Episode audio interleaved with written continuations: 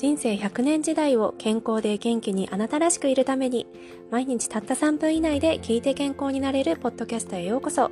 9年間糖尿病専門クリニックで栄養指導を経験しアメリカに移住。その後も毎日オンラインで保健指導を行っている。現役管理栄養士有村舞子です。ぜひともあなたの健康維持を応援させてください。それでは早速始めていきましょう。はい。皆さん前回から引き続き、今日は LDL コレステロールが高い時、どんな食べ物を避けた方がいいのかをお話しさせていただきます。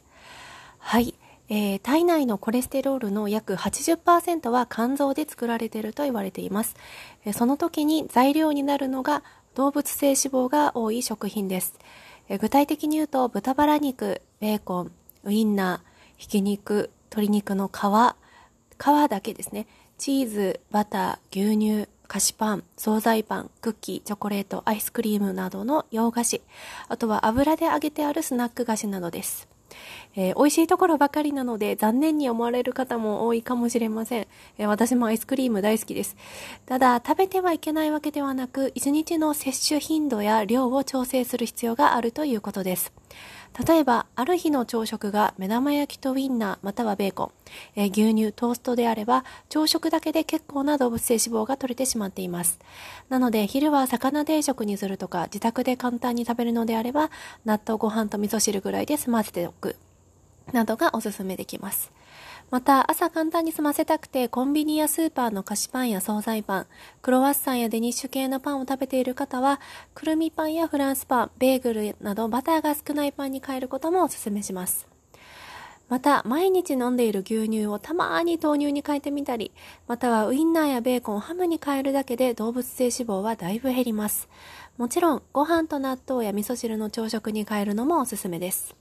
次に昼食です。昼食、外食やコンビニになる方は、カレーやハンバーグ、とんかつや唐揚げ、オムライス、クリームパスタやミートソースなどの頻度を少なくして、魚定食や和風パスタ、魚介トマト系のパスタなどを選んでみると動物性脂肪はだいぶ減ります。次に夕食です。夕食、あ、今日は肉野菜炒めしようかなと思う時に豚バラ肉ではなく豚もも肉や豚こま肉を使いましょう。また、ひき肉を使ってハンバーグにするときは豆腐を半分混ぜてみる。えー、またはお肉の火をちょっと減らして魚がメインの火を増やす。えー、あとは鶏肉を焼くときは鶏肉の皮を剥ぎましょう。次です。甘いものやデザートが食べたいときどうしましょうか、えー、なるべく洋菓子やアイスクリームを避けて、シャーベット系や果物、せんべい、和菓子などを選ぶようにしてみましょう。ただし、えー、甘いものの摂りすぎもビタミン C を消費して LDA コレステロールを酸化させてしまう原因になりますので、食べる量には注意しましょう。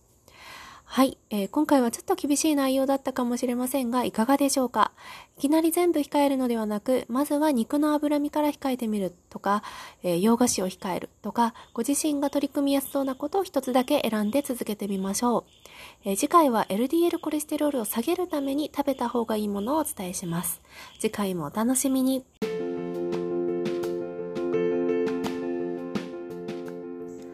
今日も聞いてくださってありがとうございました。